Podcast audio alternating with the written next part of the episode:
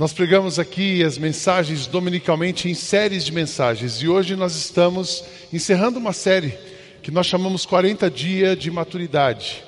A gente refletiu sobre a postura da gente quando a gente encontra Cristo e vai amadurecendo. Nós precisamos amadurecer. Uma pessoa que encontra Cristo amadurece. Então, esse encontro vai mudando o nosso jeito de ser, vai mudando o nosso jeito de agir. Nós falamos sobre a espiritualidade, o conceito e a prática da espiritualidade, nós falamos sobre as nossas emoções.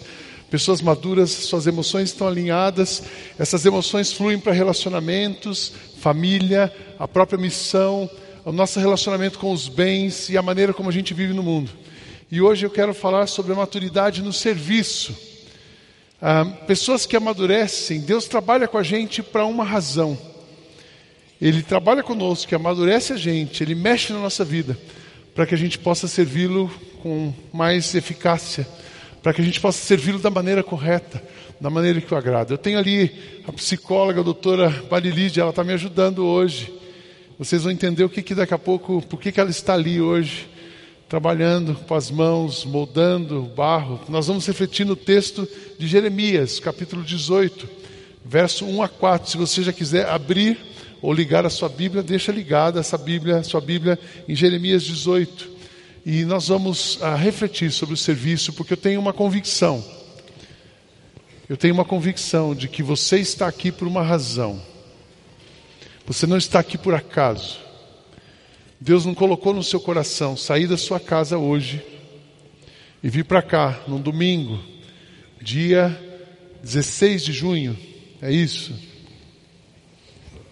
8 horas da noite, 7 horas da noite. Deus não colocou no seu coração para você estar aqui à toa. Porque Ele tem um plano para a sua vida. Deus não está fazendo o que Ele está fazendo na sua vida nesse momento à toa. Ele tem um plano na sua vida. E o plano de Deus é: Ele quer a sua vida, usar a sua vida. Ele quer que você o sirva com alegria, usar a sua vida para a glória dele. Ele quer abençoar você, ele quer cuidar de você, para que você possa honrá-lo com aquilo que você é, com aquilo que você tem. Feche seus olhos, nós vamos orar mais uma vez. Senhor Jesus, que todas as, as palavras desse momento sejam traduzidas de uma maneira que cada pessoa possa compreender, que o teu Espírito faça essa obra no nosso coração e que ninguém saia daqui nesta noite sem ser profundamente impactado pelo Senhor. É a nossa oração, em teu nome oramos. Amém. Para a gente entender o que, que é o serviço, nós, antes da gente falar do processo, o que, que Deus está fazendo, nós precisamos entender o que, que é o serviço. O serviço é uma maneira de Jesus ser visto na sua vida. Quando você está servindo uma pessoa, quando você faz uma coisa, por menor que seja, para a pessoa mais simples do mundo, quando aquela pessoa que é abençoada por você, quem ela está vendo, ela está vendo Jesus. Jesus é uma pessoa, ele é uma voz, ele é o Deus Todo-Poderoso, mas ele é invisível. E como é que ele vai se tornar visível? Ele vai se tornar visível através de cada um de nós. Quando você toca numa vida, quando você apoia alguém, aquilo que você faz para alguém é o próprio Cristo fazendo. Jesus mesmo disse sobre isso, aquela no juízo final, os bons perguntaram assim, Senhor, mas quando que nós fomos as tuas mãos e os teus braços? E Jesus respondeu para eles, os bons, lá em Mateus capítulo 25, os bons perguntarão, Senhor, quando foi que o vimos com fome e lhe demos comida, ou com sede e lhe demos água? Quando foi que vimos o Senhor como estrangeiro e o recebemos na nossa casa, ou sem roupa e o vestimos? Quando foi que vimos o Senhor doente ou na cadeia e fomos visitá-lo?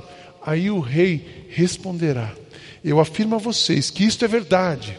Quando vocês fizerem isso ao mais humilde dos meus irmãos, foi a mim que vocês fizeram.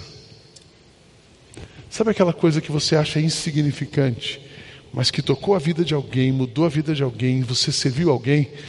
Jesus tocando aquela vida, Jesus tocando aquela pessoa. Então o serviço é uma expressão, mas também o serviço é uma linguagem de amor. Eu gosto do texto de Coríntios quando fala do amor, porque ele fala de vários verbos. Amor é sempre uma ação. Amor não é um sentimento, amor é o que você faz ou deixa de fazer. Se você deixa de fazer, você não amou, mas se você fez, você amou. Então, quando amamos uma pessoa, nós estamos servindo, nós estamos demonstrando amor. O servir é uma linguagem de amor. O texto de Coríntios, só para nos lembrar, ele fala: quem ama é paciente e bondoso. Quem ama não é ciumento, nem orgulhoso, nem vaidoso. Quem ama não é grosseiro nem egoísta, não fica irritado, não guarda mágoas. Quem ama não fica alegre quando alguém faz uma coisa errada, mas se alegra quando alguém faz o que é certo. Quem ama nunca desiste, porém suporta tudo com fé, esperança e paciência.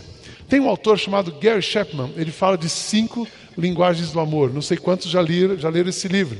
É um livro muito bacana para o casamento, ele fala para casais, cinco linguagens do amor para adolescentes, cinco linguagens do amor para empresas. Ele vai, ele vai jogando as linguagens do amor. E ele fala de cinco linguagens. A primeira linguagem, é, não necessariamente em ordem, é o toque. Uma maneira da pessoa expressar amor é tocando pessoas. Essa é minha linguagem. Eu amo pessoas tocando as pessoas. Quanto mais eu conhecer você, mais eu vou te abraçar. Eu, eu vou conhecendo, eu já começo a passar a mão no cabelo. Uma acorde que o diga. Né? É a minha linguagem. Tem uma outra linguagem que é a linguagem dos presentes, linguagem de amor, presente. Essa também pode ser a minha. Pessoas que ganham, dão, expressam amor dando presente. E outras que entendem que são amadas quando ganham presentes. Eu posso muito bem ganhar um presente de vocês. Estou brincando. A outra linguagem de amor é, são palavras de afirmação. Você elogiar uma pessoa, ressaltar o que ela tem de bom. Uma outra linguagem de amor é tempo de qualidade. Você ficar com aquela pessoa, dedicar tempo para ela. Não precisa ser muito tempo, mas precisa ser de qualidade. E a linguagem do amor, o serviço. Ah, eu também gosto, me expresso muito amando pessoas, servindo pessoas. Então é interessante, quando você está servindo alguém, você está amando. E o serviço também é uma forma de multiplicar aquilo que Jesus faz. Jesus está sempre trabalhando. E a nossa vida, as suas ações, aquilo que você faz, é como um fermento. E a Bíblia fala do bom fermento, aquele fermento que multiplica, aquele fermento que traz a pureza, que traz a verdade. Ah, você pode ser um fermento que deixa a massa do jeito que ela está, ou você pode ser um fermento que faz a massa crescer. Quando você serve alguém, você é um fermento que faz a massa crescer. Amém? Muita coisa no mundo vai mudar porque você, pelo serviço das pessoas. Mas isso, gente madura, entendeu essa questão do serviço. Eu gosto de dizer que gente madura ama servindo e serve amando. Gente madura ama, ama pessoas, servindo pessoas. E serve pessoas amando as pessoas. Então o serviço e o amor é um sinal de maturidade. Aquela pessoa que conheceu Cristo e amadureceu na fé, ela não fica parada ela não é aquela pessoa que fica estagnada, ela não tem o vem a nós, ela tem o movimento, é vem a nós e vai a todo mundo, vem e vai, vem e vai. Ela é um canal, ela é o fluir de Deus na vida de muita gente.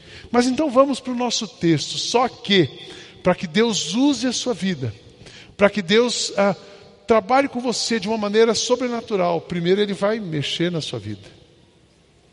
Primeiro Ele vai mexer na sua vida. Vamos entender como é que Ele faz isso. Como é que Deus mexe na nossa vida para nos preparar para servi-lo? O texto de Jeremias diz assim: O Senhor Deus me disse, Jeremias falando que recebeu uma palavra de Deus: Desça até a casa onde fazem potes de barro, e lá eu lhe darei a minha mensagem. Então eu fui e encontrei o oleiro trabalhando com barro sobre a roda de madeira. Quando o pote que o oleiro estava fazendo não ficava bom, ele pegava o oleiro e fazia o outro conforme queria. Aí o Senhor me disse: Será que eu não posso fazer com o povo de Israel o mesmo que o oleiro faz com o barro? Vocês estão nas minhas mãos, assim como o barro está nas mãos do oleiro. Sou eu, o Senhor, quem está falando. Jesus é, usa essa. É, é, o profeta aqui, Deus é, fala com o profeta e dá uma metáfora muito interessante. Ele vai mostrar que o trabalho de Deus na nossa vida é como o trabalho que a Marilídia está fazendo aqui. Ela é o oleiro, a oleira. E ela pegou barro e está moldando. O que, que está fazendo, Marilídia? Um vaso. Um vaso. Bem pequeno. Mas ele pode ter água. Mas pode carregar água. Quem decidiu o tamanho do vaso? Quem decidiu a profundidade? É o oleiro. E ele vai moldando. Quando racha, o que, que você faz? Acabou de rachar. Ela vai lá o, o vaso não suporta muita dor, então ele racha. O que, que o oleiro faz? Ele conserta, ele refaz. Então, essa dinâmica, por isso que ela está aqui ajudando a gente. Tem bastante barro aqui, tem bastante molde, e literalmente as mãos de Deus. Deus vai trabalhando com a gente.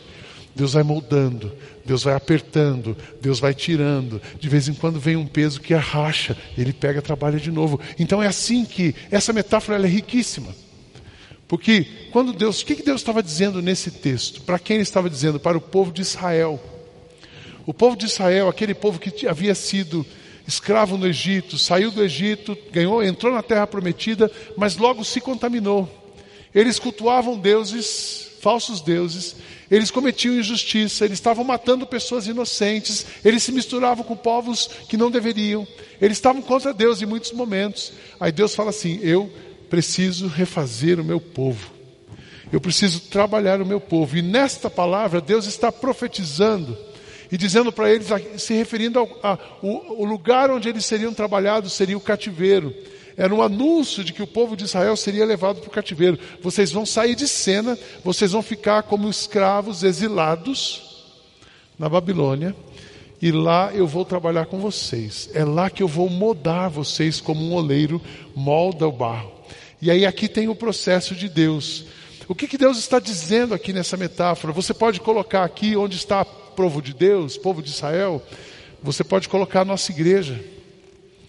Deus muitas vezes para a nossa igreja, trabalha com a nossa igreja para fazer alguma coisa nova com a nossa igreja. Eu tenho certeza que Deus está fazendo coisas novas com a nossa igreja. Vocês acreditam nisso? Eu tenho certeza. Eu acredito nisso. Eu estou vendo um mover diferente de Deus.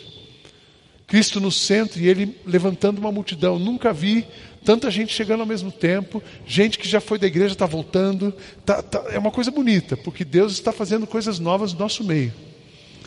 Mas você pode tirar também o nome da igreja e colocar o seu nome. Deus pegou o Fabiano e levou para trabalhar na vida do Fabiano.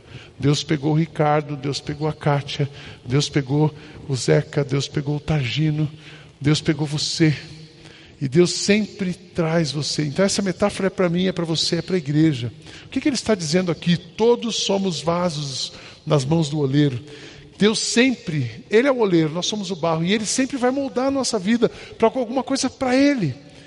Mas agora tem uma coisa bonita também que eu, que eu gosto desse texto, porque ele fala que Deus molda para usar a nossa vida, e Deus usa todos os vasos. Deus só não usa um tipo de vaso, que é o vaso sujo. Primeiro ele limpa, ele purifica, depois ele usa. Deus usa vaso grande, Deus usa vaso alto, Deus usa vaso pequeno.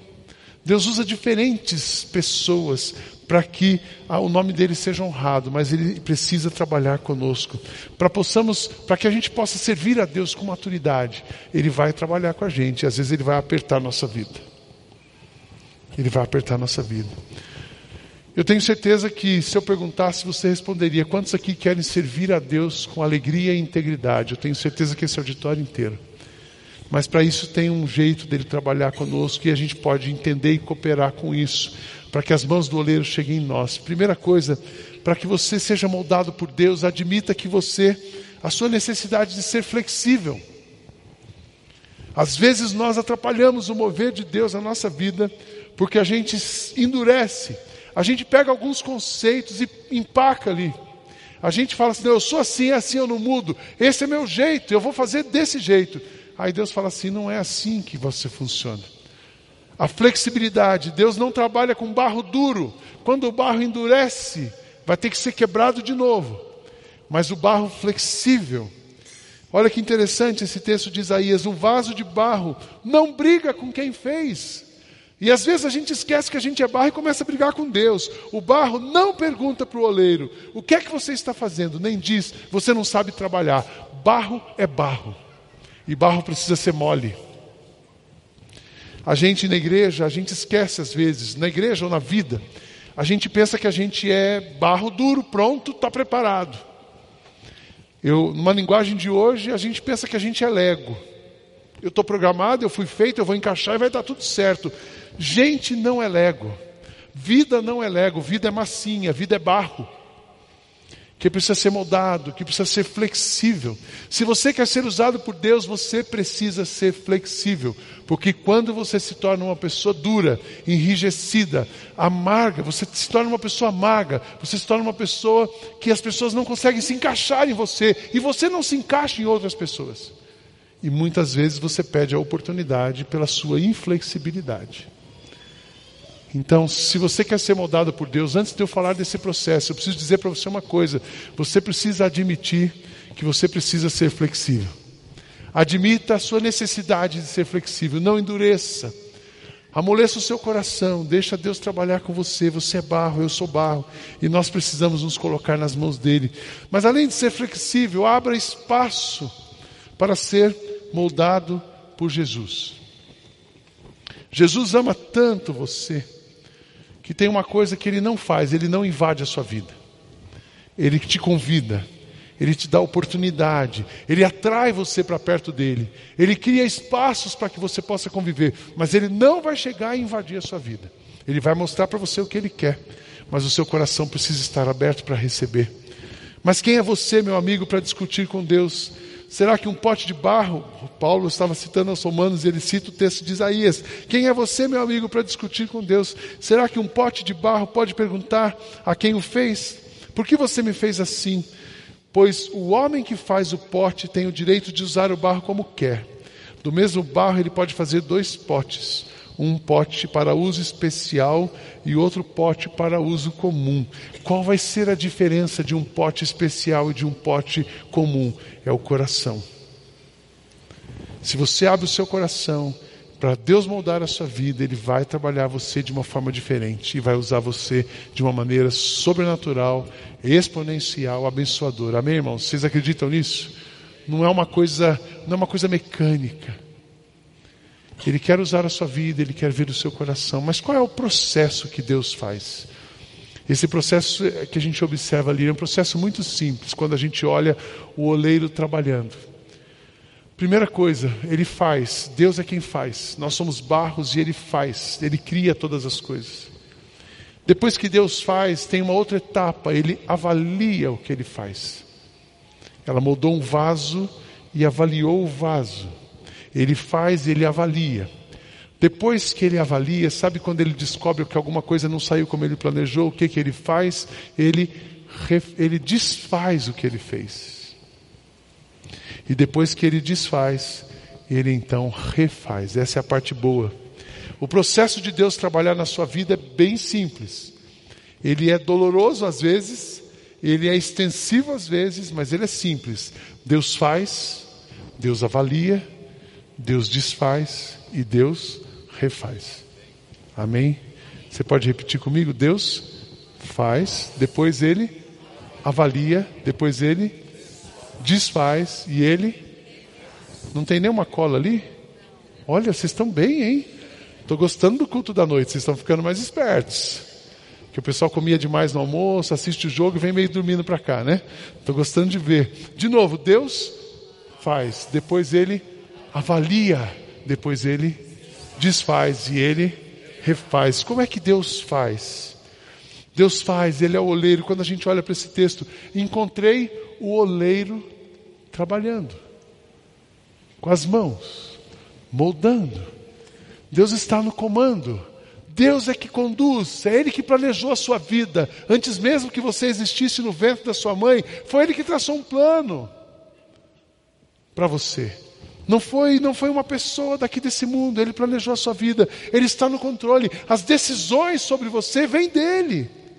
É ele que decide o tamanho que você vai ter. Barro não toma decisão por si, muito pelo contrário, ele não sabe no que ele vai se transformar, mas Deus já sabe no que você vai se transformar. Deus já sabe no que ele quer usar a sua vida. Deus já tem um plano para a sua vida.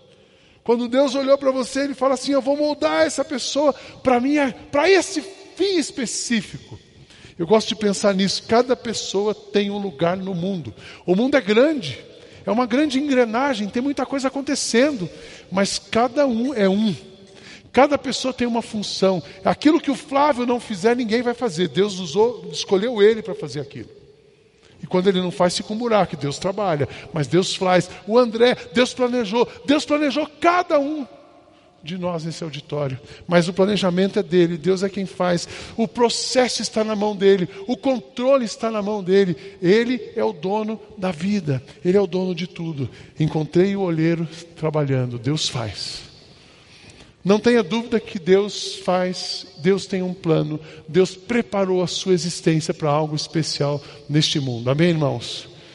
Mas também Deus avalia ele fazia, continuando o texto, diz que ele fazia um outro vaso de acordo com a sua vontade. Por que, que ele estava fazendo um outro vaso? Porque ele avaliou e percebeu que aquilo que ele tinha planejado não deu certo, falhou, errou em alguma coisa, porque as pessoas se desviaram. O que, que significa a avaliação de Deus? Deus consegue enxergar as suas intenções, as mais íntimas, e até as intenções inconscientes. Então Deus olha para uma pessoa e diz: Eu vou avaliar você. Ele fala assim: Puxa, eu planejei para você ser esse tipo de vaso, mas você não está suportando alguma coisa, você criou uma agenda paralela, então está dando errado. Deus fala assim: Preciso fazer alguma coisa. As suas motivações íntimas, aquilo que está dentro de você, uma agenda oculta, por exemplo, mas Ele também avalia e ele enxerga aquilo que você fez que você não queria fazer. As suas intenções errôneas, mas inconscientes. Paulo tinha muitas das intenções inconscientes. O bem que eu quero, eu não faço. O mal que eu não quero, eu faço. É uma intenção inconsciente. Deus trabalha e avalia isso. Ele olha os fundos do seu coração e dá um diagnóstico sobre o vaso que você é.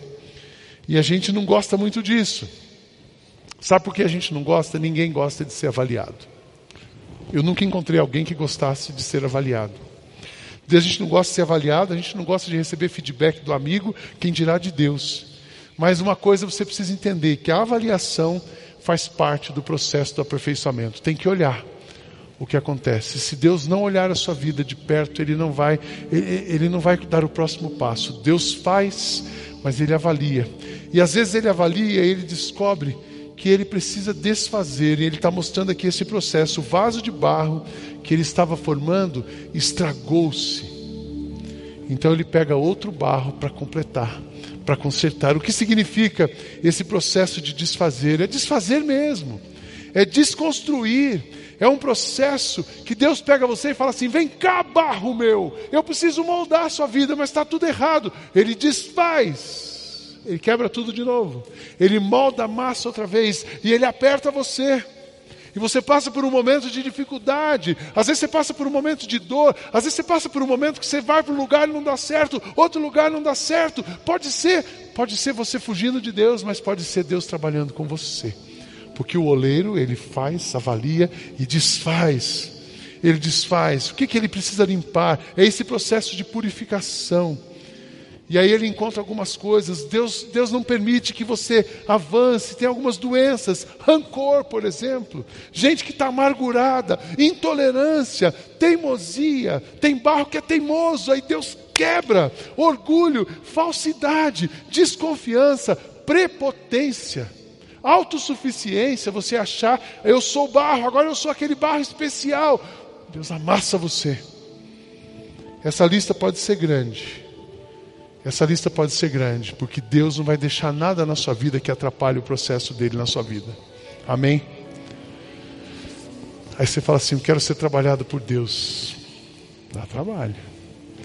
Ele faz, ele avalia e ele desfaz.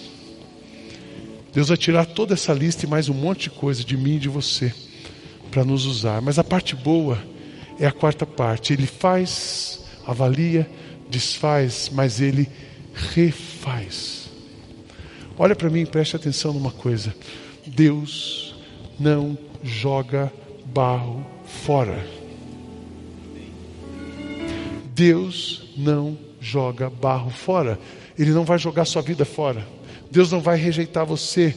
Deus não vai desprezar você. Muito pelo contrário. Ele vai trabalhar com você até o fim. Ele vai tornar você, ele vai transformar o intolerante numa pessoa tolerante, o avarento num altruísta, o desconfiado numa pessoa confiante, o arrogante numa pessoa humilde. Ele reconstrói, ele dá uma nova cara. É tão bonito ver isso. Quando uma pessoa encontra Cristo, ela muda, ela muda de rosto, ela muda de sorriso, ela muda de tudo. Depois você vê a pessoa se afastando de Deus, ela vai perdendo o brilho. Aí Deus vem e amassa ela, trabalha com ela, e quando Deus refaz, ela volta a brilhar. Deus refaz, sabe por quê? Porque Ele insiste com cada pessoa, Ele não desiste de você. Deus não desiste de nenhum de nós. Amém, irmãos? Deus, quando olha para você, Ele fala: Eu não posso deixar aquela pessoa.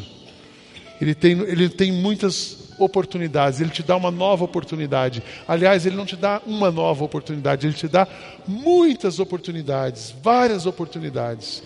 Deus, o oleiro, é o Deus de novas oportunidades. É o oleiro, é o Deus de novas chances, porque Ele formou você para a glória dele. Ele não vai jogar a sua vida fora. Ele vai moldar, ele vai trabalhar.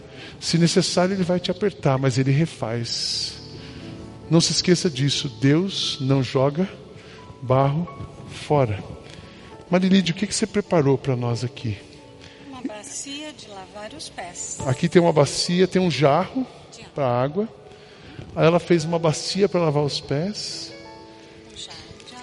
Um jarro de água. O que, que você está fazendo agora? Eu estou fazendo uma candeia. Está fazendo uma candeia, essa ainda está em formação. A candeia era pequena, mas interessante que essa bacia também é pequena. Mas A candeia precisa ser maior agora. a candeia vai ser maior. E Deus vai trabalhando. Deus usa pessoas para carregar água. Deus usa pessoas como bacia para lavar o pé de alguém. Por quê? Porque Ele quer usar a sua vida. Na, na verdade, o que, que Ele quer conosco? Que nós possamos deixar que Ele trabalhe com a gente. Para que nós sejamos o instrumento dele para lavar outras pessoas, para servir outras pessoas, para amar outras pessoas. Deus faz, Deus avalia, Deus desfaz e Deus refaz. Pessoas maduras entendem esse processo e se submetem a esse processo. Pessoas infantis rejeitam esse processo e fogem de Deus. Pessoas infantis, quando Deus começa a trabalhar, ela espana, ela entra em crise, ela fala assim: Deus esqueceu de mim, não consigo mais orar, não quero mais saber de Deus, agora Deus me abandonou. Isso é infantilidade. Pessoas maduras entendem que Deus vai tocar nas suas vidas, vai tirar tudo que precisa tirar, tudo que atrapalha a sua vida, Ele vai tirar, e tudo que você precisa, Ele vai te dar. Amém? Você entende isso? Eu quero terminar lendo para vocês o texto de 1 Pedro. Irmãos, estejam alertas e fiquem vigiando, porque o inimigo de vocês, o diabo, anda por aí como um leão um leão que ruge, procurando alguém para devorar. Fiquem firmes na fé e enfrentem o diabo, porque vocês não sabem que no mundo inteiro os seus irmãos na fé estão passando pelos mesmos sofrimentos. Mas depois de sofrerem por um pouco de tempo, o Deus que tem por vocês, por nós, um amor sem limites e que chamou vocês para tomarem parte na sua glória, por estarem unidos com Cristo, Ele mesmo os aperfeiçoará. Ele mesmo vai moldar a sua vida e dará firmeza, força e verdadeira segurança. A Ele seja o poder para sempre. Amém. Eu queria que você fechasse seus olhos, vou pedir para acender a luz. E nesse momento final dessa série, eu queria que você olhasse para a sua vida e pensasse em você. Você pode vir aqui todos os domingos, você pode até ser membro dessa igreja ou de outra igreja, mas se você não abrir o seu coração e não deixar Jesus entrar na sua vida, não deixar Jesus moldar você, não deixar Jesus quebrar você, refazer você, você vai ficar patinando ou parado no lugar. E o plano de Deus para você é que você não fique assim, é que você deslanche, que você avance.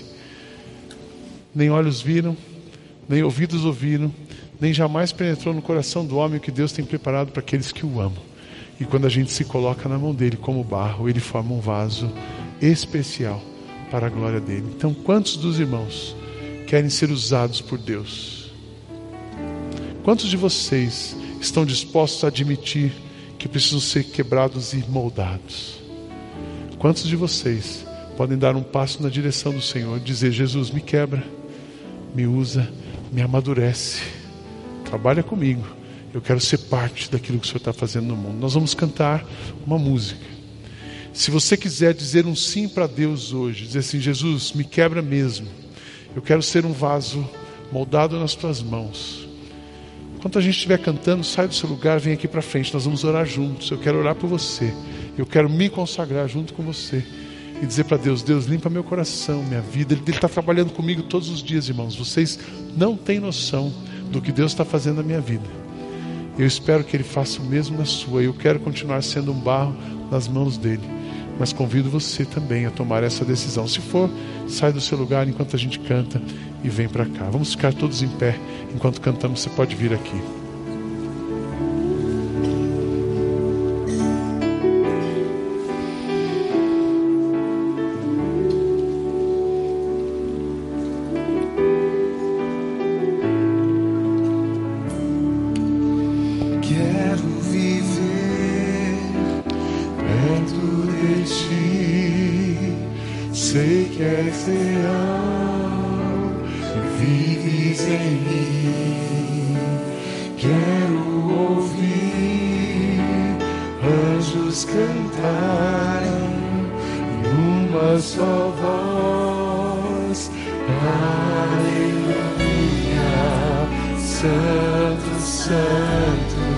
Sair do seu lugar. Se é o desejo do seu coração. Deus já sabe. Mas Ele quer que a gente se coloque na mão dele. Pode sair do seu lugar, vem para frente. Vamos nos consagrar ao Senhor nessa noite. Poderoso, grande eu sou.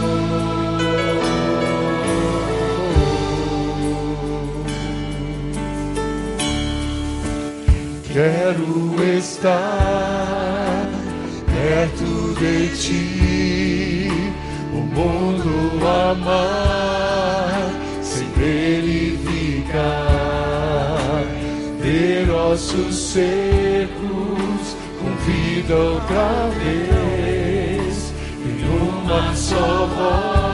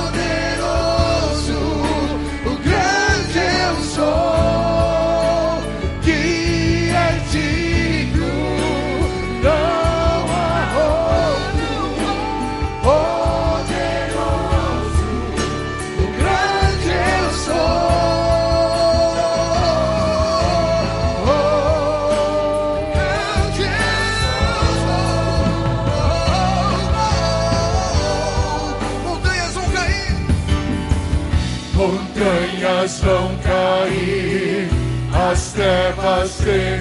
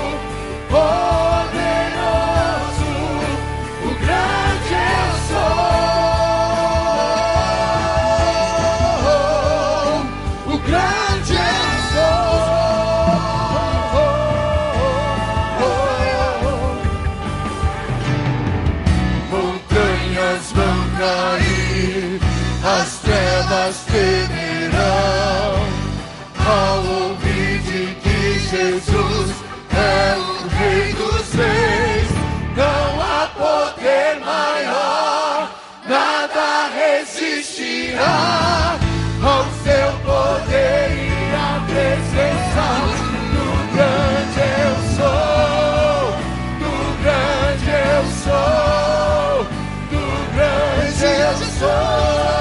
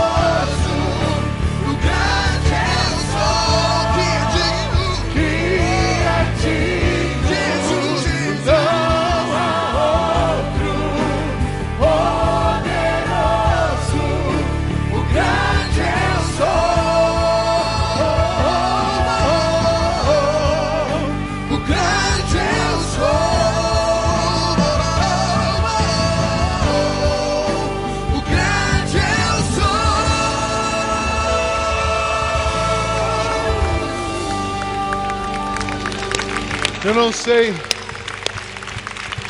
Eu não sei o que precisa ser retirado da sua vida.